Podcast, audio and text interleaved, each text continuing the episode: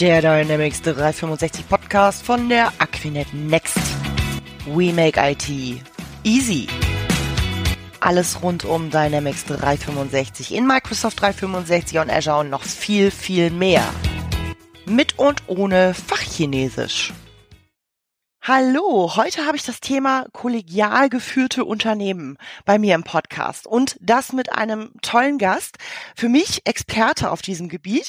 Er hat das Ganze nicht nur bei uns bei der Aquinet Next eingeführt oder federführend eingeführt, das kollegial geführte Unternehmen äh, mit Kreismodellen und allem drum und dran, sondern mittlerweile wird er auch von anderen Unternehmen angefragt, ähm, er hält Vorträge dazu, hat äh, Interviews in Zeitschriften gegeben.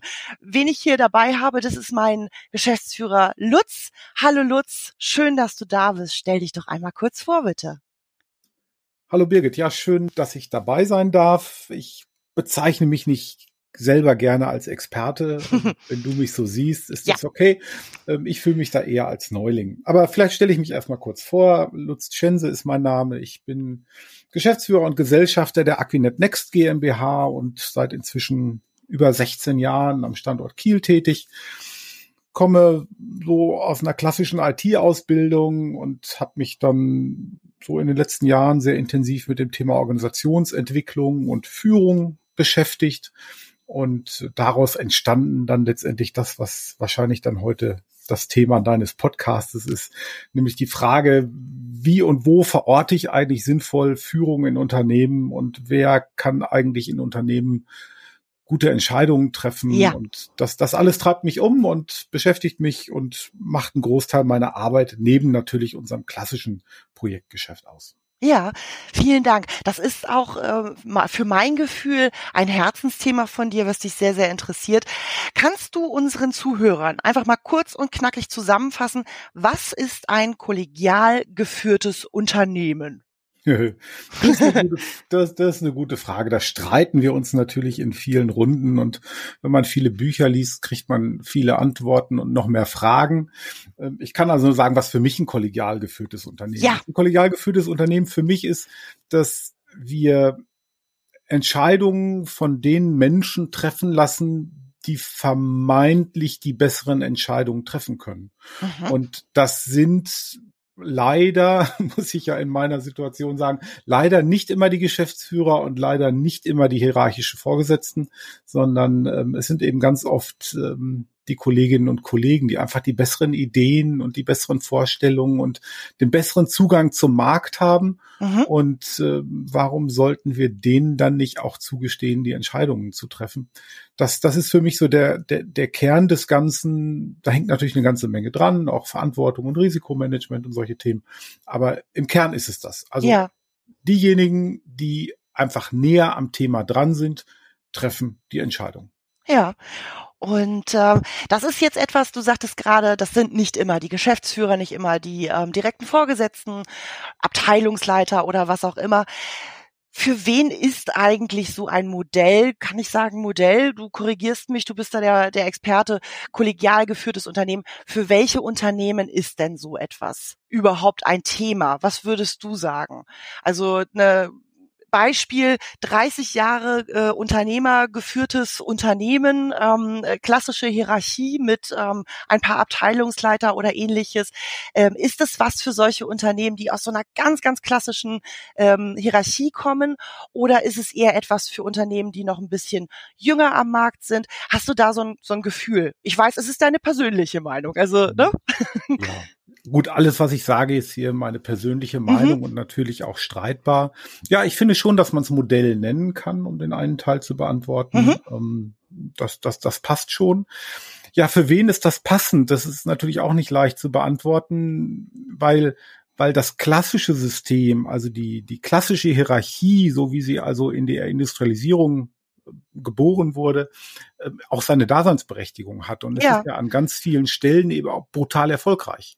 Ja. Aber eben nicht überall. Und in, in dynamischen Märkten, also wir bewegen uns im IT-Umfeld, aber es gibt ganz viele andere Unternehmen da draußen, die sich auch eben in sehr dynamischen Märkten bewegen, ähm, versagt aus meiner Sicht die klassische Hierarchie, weil sie immer darauf zielt, dass derjenige, der mir vorgesetzt ist, ne, allein schon die Formulierung, ja. dass derjenige, der mir vorgesetzt ist, eben derjenige ist, der es besser weiß. Und das ist äh, meistens nicht so. Ähm, wir, wir Vorgesetzten, wenn ich mich mal als solcher bezeichnet, treffen ja oft Entscheidungen auf Basis von Nichtwissen. Also jeder, der mal in sich hineinhört und in so einer Rolle ist, ähm, wird feststellen, dass dass er ganz oft in der Woche am Tag Entscheidungen trifft auf Basis von Dingen, wo er eigentlich keine Ahnung hat, wo er nicht richtig weiß, wo er nur Entscheidungen treffen muss, weil er eben hierarchisch vorgesetzt ist. Und ähm, das, das erscheint mir nicht sinnvoll. Und du hast gefragt, für wen ist das passend? Ich mhm. würde andersrum fragen, wer, kann es sich leisten, auf die Kompetenz und das gute Gespür der Mitarbeiter zu verzichten? Oh, das also wer, wer, wer das nicht tut, der, der verzichtet ja auf das Potenzial, was im Unternehmen steckt. Und natürlich muss man das wohl dosieren und natürlich muss man gucken, wo es passt. Aber diese Strukturen, ähm, auch das ist eine Behauptung, natürlich eine ganz äh, persönliche. Diese Strukturen gibt's in jedem Unternehmen, die finden bloß eben nicht an der Oberfläche statt. Also mhm. die, die, die, diese sozial legitimierte Führung, wie ich es nenne, also dass man sich Menschen sucht, die eben nicht einem vorgesetzt sind, sondern denen man eben eine Kompetenzzuschreibung macht, wo man das Gefühl hat, die haben ein besseres Gespür für die Situation, die haben immer gute Ideen. Die, die Leute sucht man sich sowieso. Also sei Stimmt. es in der Kaffeeküche oder auf dem Flur oder wo auch immer.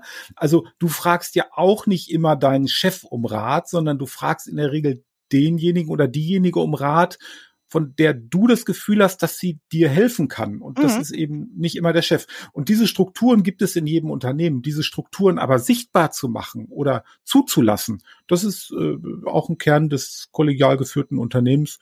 Und deswegen meine Behauptung, man muss wohl dosiert und überlegt damit umgehen, wo man es einsetzt.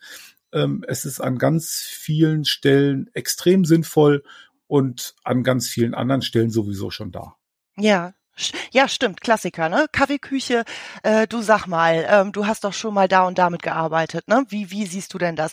Das stimmt, auf jeden Fall. Wir haben es ja bei uns äh, in, äh, bei der Aquinet Next selbst im Jahre 2019 eingeführt. Ich sage jetzt mal angefangen einzuführen, weil ich finde so etwas, es entwickelt sich immer weiter und weiter. Ich bin im Oktober 2019 zur Aquinet Next gestoßen. Ich weiß noch, wir haben uns im August zusammengesetzt und du hast mir dieses Modell erklärt, erklärt.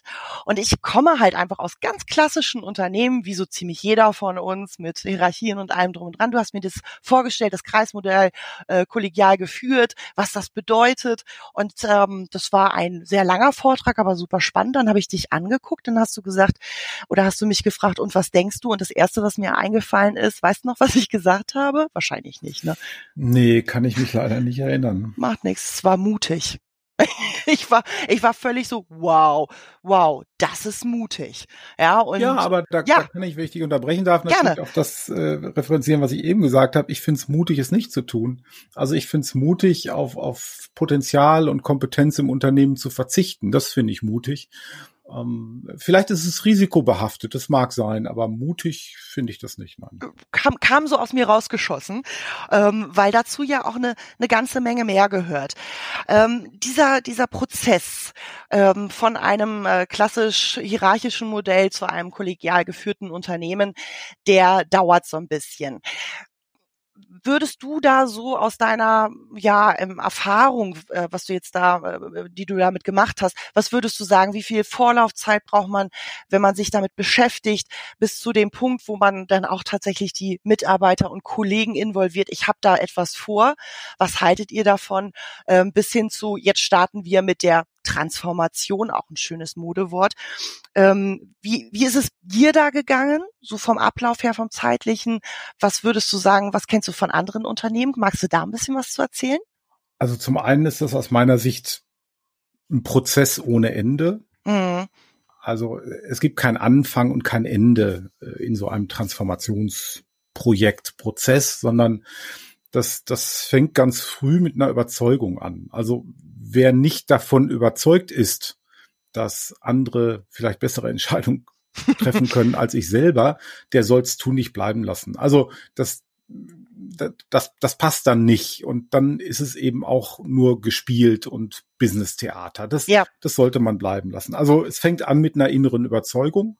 Und äh, alle Unternehmen, die ich jetzt kennengelernt habe, die sich irgendwie auf so einen Weg begeben haben, die, die, die handeln eben aus dieser inneren Überzeugung heraus und das ist dann auch der Startpunkt es ist ja nicht die Frage, wann gieße ich das in Organisation und, und wann hänge ich ein neues Organigramm an die Wand oder äh, wann startet der erste Workshop, sondern es beginnt ja in der täglichen Arbeit. Also in der Art und Weise, wie wir miteinander arbeiten, wie wir miteinander reden, wie wir miteinander Entscheidungen treffen.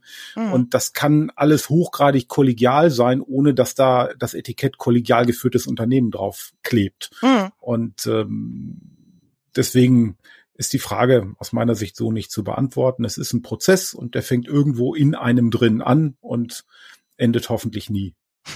Das stimmt. Also ähm, genau Veränderung. Ähm, wir sind immer noch mit dabei, ähm, uns uns nicht, ja nicht zu finden, sondern uns weiterzuentwickeln in diesem Modell wie bei der Aquinet Next und das ist sehr sehr spannend. Hast du damals einfach ähm, beim Neujahrsempfang oder wann auch immer äh, informiert, jetzt geht das los und ähm, hast dann äh, die Leute, ja, ich sag mal, geschult und gecoacht und, und äh, darauf vorbereitet, was jetzt eigentlich kommt. Wie bist du da vorgegangen? Ich setze mich ein drauf, worauf ich hinaus will, ist, da kommt jemand eines Tages, mein Chef, und sagt, so, Herr XYZ, ab äh, dem so und so vierten bist du übrigens nicht mehr Abteilungsleiter. Und das ist für manche Leute ja vielleicht so ein bisschen ein Hups, was habe ich falsch gemacht? Ähm, äh, jetzt wird mir diese Führungsrolle aberkannt, die ich mir ja hart erarbeitet habe in den letzten Jahren. Mhm. Sind aber zwei völlig unterschiedliche Fragerichtungen, ähm, wenn ich das richtig sehe. Das eine ist ja die Frage, wie gehe ich so mit persönlichen Karrieremodellen von Kolleginnen und Kollegen um? Also die haben eine Lebensplanung, die haben Richtig. eine Karriereplanung, sie haben ein persönliches Ziel, ich will Geschäftsführer werden oder irgendwie sowas. Ja. Ähm, so, das, das ist ja das eine und das andere war ja die Frage, wie befähige ich die Organisation, das zu tun, also Schulungen und Workshops. Von der Information an und dann die Befähigung, genau. Genau, ich fange ja. mal mit dem zwei, ich fange mal mit dem zweiten Teil an. Ja. Ähm, ich, ich, natürlich ist es hilfreich, ähm, sich zu überlegen, wie man so einen Transformationsprozess begleitet, ob man das von intern tut oder ob man sich externe holt, ähm, ob man viel liest oder einfach seiner Intuition folgt. Das, das muss, da muss jeder für sich den Weg finden. Da gibt es sicherlich kein Rezept, was man dann nachkochen kann und dann passt das. Ähm, bei uns, also bei der Aquinet Next, war das aus meiner Sicht so, aber da müsste man die Kollegen auch nochmal befragen, ob die das genauso sehen, dass wir letztendlich einfach zugelassen haben, was eh schon da war. Ähm, natürlich mussten wir uns neue Regeln geben, wir mussten uns Prinzipien aufschreiben, nach denen wir handeln wollen. Wir mussten uns neu zusammenfinden. Ähm, auch so mit Entscheidungen umzugehen, ist ja auch nicht jedermanns Sache und auch Richtig. nicht jeder Fraus Sache, nicht? Also mhm. ich, ich darf das jetzt wirklich alleine entscheiden und so. Also solche Sachen kommen natürlich, aber jeder von uns tut das ja draußen vor der Bürotür auch. Also in dem Moment, wo er abends nach Hause geht, äh, macht er das ja auch für sich und sein Leben, seine Familie und die Oma und also trifft ja auch Entscheidungen, ohne dass man anderen als sich selbst Rechenschaft schuldig ist. Und einfach dieses, dieses Selbstverständnis, was draußen im privaten Leben existiert, im Unternehmen auch zuzulassen. Das, das ist eigentlich das Rezept. Und ähm, ob ich das nur mit Beratern mache und mit Workshops und Schulungen oder nicht, spielt eigentlich keine Rolle. Ja. Ähm, ich muss halt nur sehen, dass ich, dass ich um das Ganze eine Klammer kriege. Also für mich ist das immer so ein Spielfeld, ne? also wie jetzt so ein Fußballplatz, wo ich sage, also das sind jetzt die Linien und auf denen bewegen wir uns und da ist das Tor und da müsst ihr reinkicken. Also sowas gibt's natürlich im Unternehmen auch. Da kann jetzt nicht jeder anfangen, irgendwie Kurse für Aquarellieren in der Toskana anzubieten oder so. Also gewisse bitte? Für Aquarellieren in der Toskana anbieten. ähm, also es muss, na, natürlich muss es Prinzipien geben, also Spielfelder, auf denen wir uns bewegen wollen. Und natürlich muss es auch Regeln geben. Ja. Aber wir, wir versuchen das so weit wie möglich klein zu halten. Also jeder Schrei nach einer Regel wird vom Grundsatz bei uns erstmal verneint und wir gucken, ob wir mit irgendwelchen Prinzipien auskommen. Und wenn es denn gar nicht geht, dann machen wir auch Regeln. Aber ja, das, das ist ein Prozess. Und wie gesagt, mhm. gibt es kein Rezept aus meiner Sicht. eine Teil der Frage. Der andere Teil der Frage, wie geht man mit äh, Karrieremodellen um äh, der Kollegen? Natürlich ist so ein Modell der kollegialen Führung, des kollegial geführten Unternehmens nicht für jeden geeignet. Das heißt, wer, ich sag mal, sich sehr zementiert in klassischen Modellen sieht, der ist vielleicht bei uns nicht gut aufgehoben. Das ja. kann man, glaube ich, so zusammenfassen. Oder denn in so einem Unternehmen, welches denn da auch? In, wo, wo auch genau, immer. Wo, wo auch immer. Ähm, weil, weil das, ich sag mal, die Komfortzone für jeden Einzelnen wird kleiner. Also man kann sich nicht hinter Hierarchie verstecken, sondern das einzige, wohinter ich mich verstecken kann, ist Kompetenz. Und ob ich die habe oder nicht, wird eben sehr schnell wahrgenommen. Und ja. das ist nicht für jeden passend und dann ist das halt so. Ähm, für die, die, ich sag mal, am Anfang bei uns ein Problem damit hatten oder würde man sagen, die die Akklimatisierungsschwierigkeiten hatten. Ja. Die, die sind alle noch da, toi, toi, toi. Mhm. Und äh, immer noch punktuell hin und her gerissen, weil es erzählt sich natürlich abends in der Kneipe, wenn wir dann mal wieder hingehen können, natürlich cooler, ich bin irgendwie der Chef von 15 Leuten, als äh, ich bin Kollege in einem kollegial geführten Unternehmen, das ist jetzt nicht so richtig, damit kann man nicht so richtig angeben. Ne? Mhm. Ne? Aber, aber, aber es fühlt sich gut an. Und äh, ich sag mal, diese, dieses Spannungsfeld muss halt jeder Einzelne aushalten. Das eine, die Überzeugung, dass das gut und richtig und bis jetzt zum Glück auch erfolgreich ist, was wir da tun. Und das andere ist eben das, was ich mir gerne auf eine Visitenkarte schreiben würde. Ja. Aber das, auch das kann man lösen. Dann kann man eben einfach irgendwas auf die Visitenkarte drucken lassen, was man gerne möchte. Und dann kann man das unter Freunden und Verwandten verteilen. Also auch dafür gibt's eine Lösung. Richtig. Das eine ist ja die, genau, diese Innenrolle, Sicht, wie auch immer. Und das andere ist das, was, was draußen steht. Also ähm, soll bei LinkedIn oder bei Xing oder am Stammtisch oder auf meiner Visitenkarte, wenn ich zum Kunden fahre, soll da irgendein Titel draufstehen und ähm, äh, versus, also ich bin Projektleiter, ich bin verantwortlich für dieses Projekt und auch verantwortlich für die Kollegen, die in diesem Projekt arbeiten und budgetverantwortlich, ähm, versus ähm, äh, dann halt entsprechend äh, das kollegial geführte Unternehmen. Da bin ich ein Kollege in einem Kreis.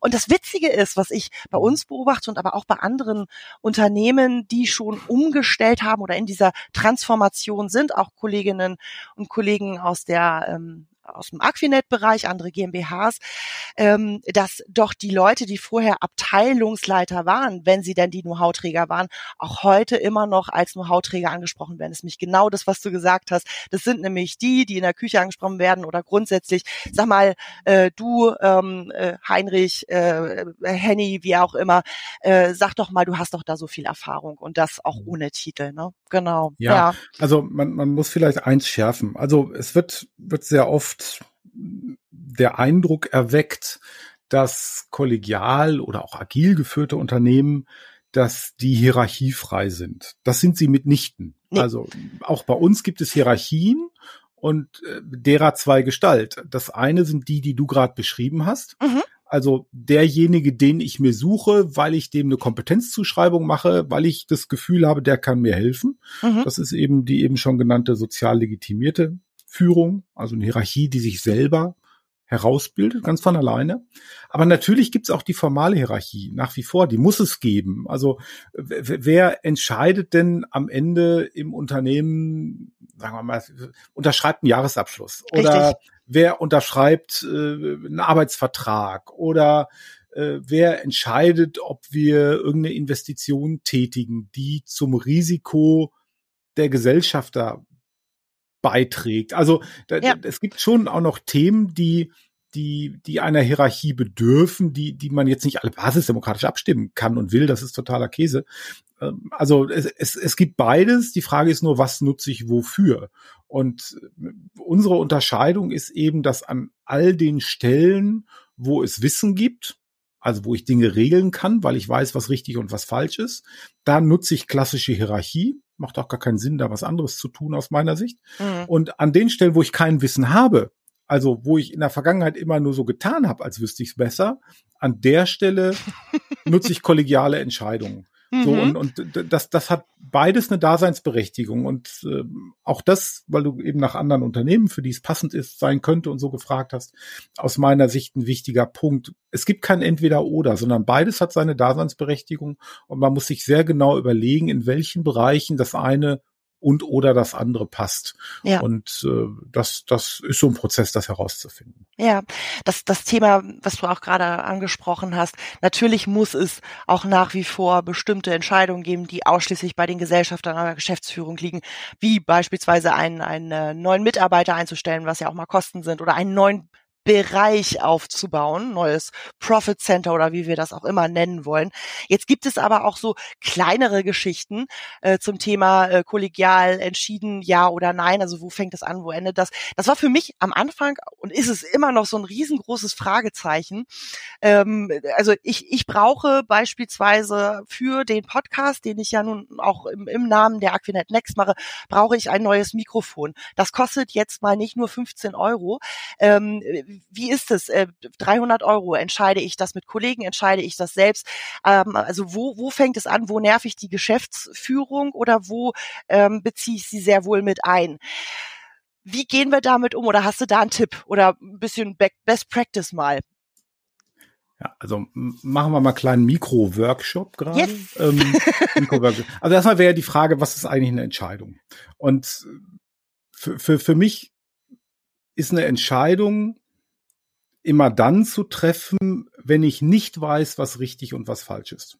Weil wenn ich das mhm. weiß, habe ich nichts zu entscheiden. Mhm. Also, keine Ahnung, es gibt eine Regel, dass du innerorts nur 50 fahren darfst. Na, natürlich kannst du für dich entscheiden, äh, dass du schneller fährst, aber du musst jetzt keine kein Entscheidungsgremium bilden, um zu entscheiden, ob man innerhalb geschlossener Ortschaft schneller als 50 fahren darf oder nicht. Das ist geregelt und da ist schönes zu entscheiden. Beispiel. Ja? Schönes, so, ja, schönes Beispiel. So, fertig, ne? Oder mhm. der, der Pilot, den, den ich ja immer gerne anführe, der vor dem Start eine Checkliste abarbeitet. Du, du willst gar nicht, dass der sich selber überlegt, äh, welche Funktionen des Flugzeugs prüfe ich denn jetzt heute Morgen, sondern da bist du, wenn du da drin sitzt, ganz froh, dass der eine Liste hat und die hat er gefälligst abzuarbeiten. Und wenn das nicht mhm. tut, dann fliegt er nicht mehr. Also da greift klassische Hierarchie da, wo Wissen da ist.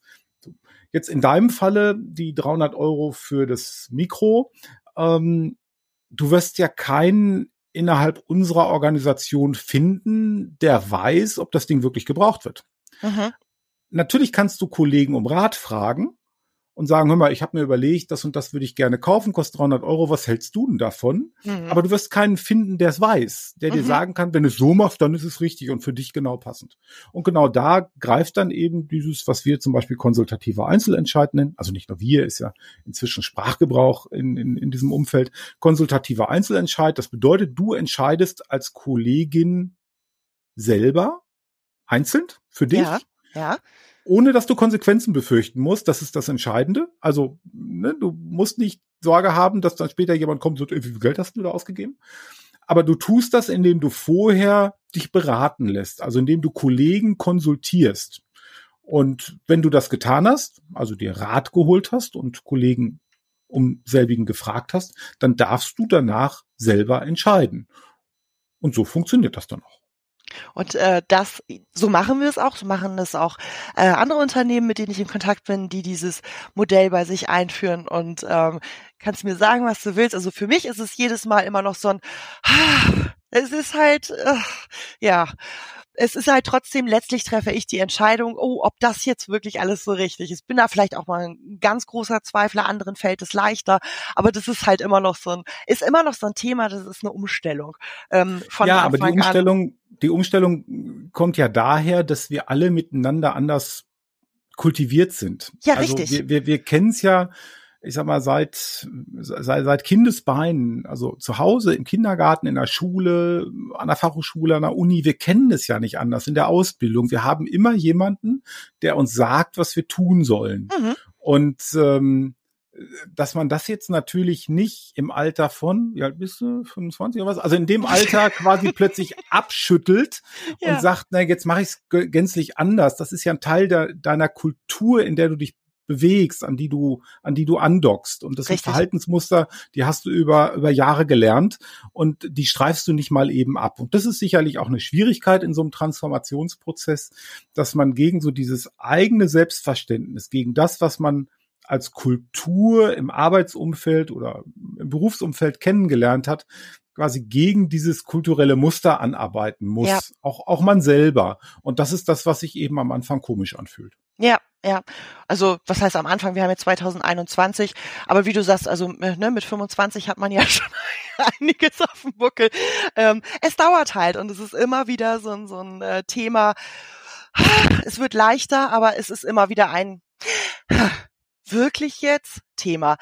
Äh, apropos ähm, äh, solche Sachen nicht einfach abschütteln, die wir jahrelang gelernt haben. Du hast ja gesagt, du kommst äh, klassisch, du hast eine klassische IT-Ausbildung, Studium, ähm, dann in der IT gearbeitet. Jetzt bist du äh, seit 16, sagst du nochmal, seit 16 Jahren Geschäftsführer bei der Next? Ich weiß es gar nicht mehr. Hab ich nee, nee, nee, nee, nee. Ich bin jetzt seit 16 Jahren in Kiel und Ach. seit gut 10 Jahren in der Geschäftsführung. Naja gut, aber das ist ja nun auch wirklich schon eine lange Zeit. Vorher hattest du ja, soweit ich mich erinnere, aus deinen Erzählungen auch schon Führungspositionen inne.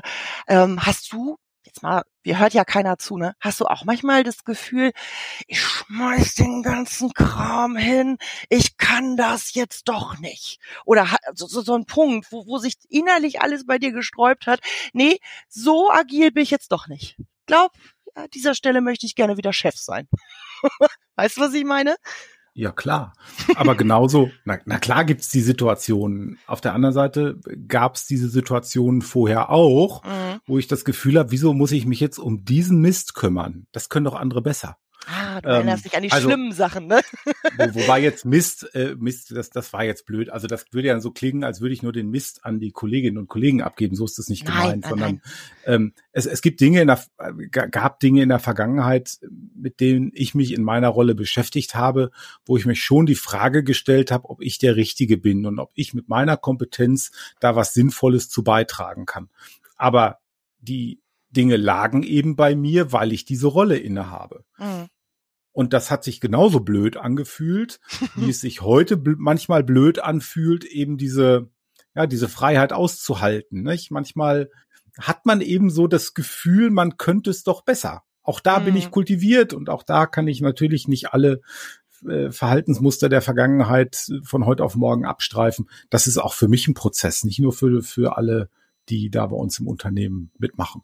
Das ist, glaube ich, auch, also das auszuhalten, das ist ganz, ganz traumhaft ausgedrückt. Das ist auch äh, etwas für, ja, für andere. Also es ist in Ordnung, wenn man auch selbst mal Bauchschmerzen äh, damit hat, weil wir sind halt alle ähm, ja nicht erst seit gestern, gestern im Business.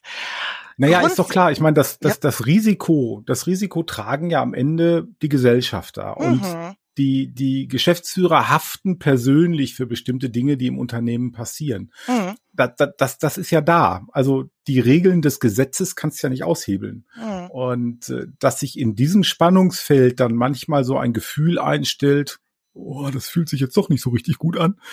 Das ist klar. Aber man, man, man wird dutzendfach entschädigt durch Dinge, die einfach im Unternehmen passieren, sich entwickeln, die nehmen wir diesen Podcast als Beispiel, den, den hat halt keiner initiiert. Also da ist jetzt keiner hingegangen und hat gesagt, ey, lass uns mal einen Podcast machen.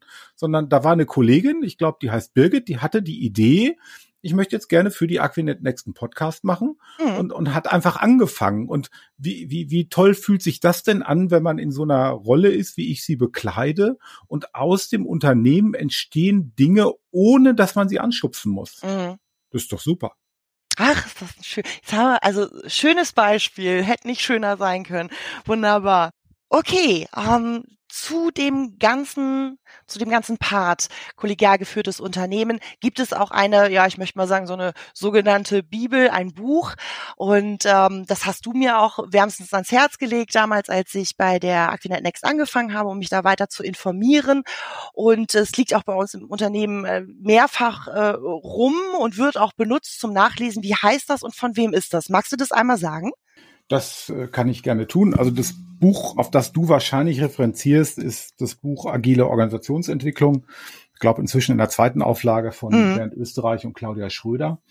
Ähm, da, das war, naja, warum, warum liegt das bei uns aus? Das liegt deshalb aus, weil das als Nachschlagewerk ganz wunderbar geeignet ist. Also es ja. gibt ja ganz, es gibt ganz viel Literatur und ganz viel ganz wunderbare Bücher zu diesem Thema. Ähm, auch ganz viele Dinge, die, die mich nachhaltig inspiriert haben. Aber dieses Buch ist eben so prima, weil man es eben als Nachschlagewerk nutzen kann, wenn man mal wissen möchte, naja, also ich habe jetzt hier irgendwie was, was entschieden werden muss und die Entscheidungsprinzipien, die wir jetzt in der Next haben, die passen nicht. Was gibt's denn sonst noch so? Mhm. Dann ist das ein wunderbares Ding, was man sich auch mal mit auf eine Bahnfahrt mitnehmen kann. Ähm, aber ich, ich schätze die beiden, weil, weil das ist wirklich ein tolles Ding, was sie da gemacht haben. Aber es gibt eben auch ganz, ganz viele andere mhm. ähm, ganz tolle Bücher in dem Umfeld und ähm, das, das wäre dass das, das wäre jetzt anderen gegenüber nicht fair, dieses eine Buch jetzt so zu ikonisieren. Das stimmt. Es gibt auch YouTube-Videos, kurz und knackig zu dem Thema von, von vielen, vielen ähm, Unternehmen und Beratern und so weiter und so fort. Ich persönlich finde dieses Buch sehr, sehr schön und dort ähm, ist auch äh, sehr schön aufge, also skizziert. Ich bin ja immer ein Fan von Bildern mhm. und ähm, auch sehr schön knackig beschrieben, der Bereich der Kreismodelle. Äh, Bringe ich jetzt hier noch mal kurz mit ins Spiel, das Thema der Kreismodelle in kollegial geführten Unternehmen. Ähm, sehr spannend. Kannst du das auch noch mal kurz, kurz und knackig erklären? Ja, kurz und knackig ist natürlich schwierig in diesem, in diesem Zusammenhang. Also erstmal ist ein ähm, Kreis rund. So. Ja, ein Kreis ist rund, das stimmt. Ähm, letztendlich ist es ja egal, ob es ein Kreis ist oder ein Sechseck. Also Kreis ist ja jetzt erstmal nur eine geometrische Form. Ähm, für, für uns ist ein Kreis ein interdisziplinäres Team. Das heißt, ein, ein, eine endliche Anzahl von Kolleginnen und Kollegen, die gemeinsam beim Kunden Wertschöpfung erbringen. Und der eigentliche Unterschied zu klassischen Organisationsmodellen ist, dass es eben keine funktionalen Silos gibt.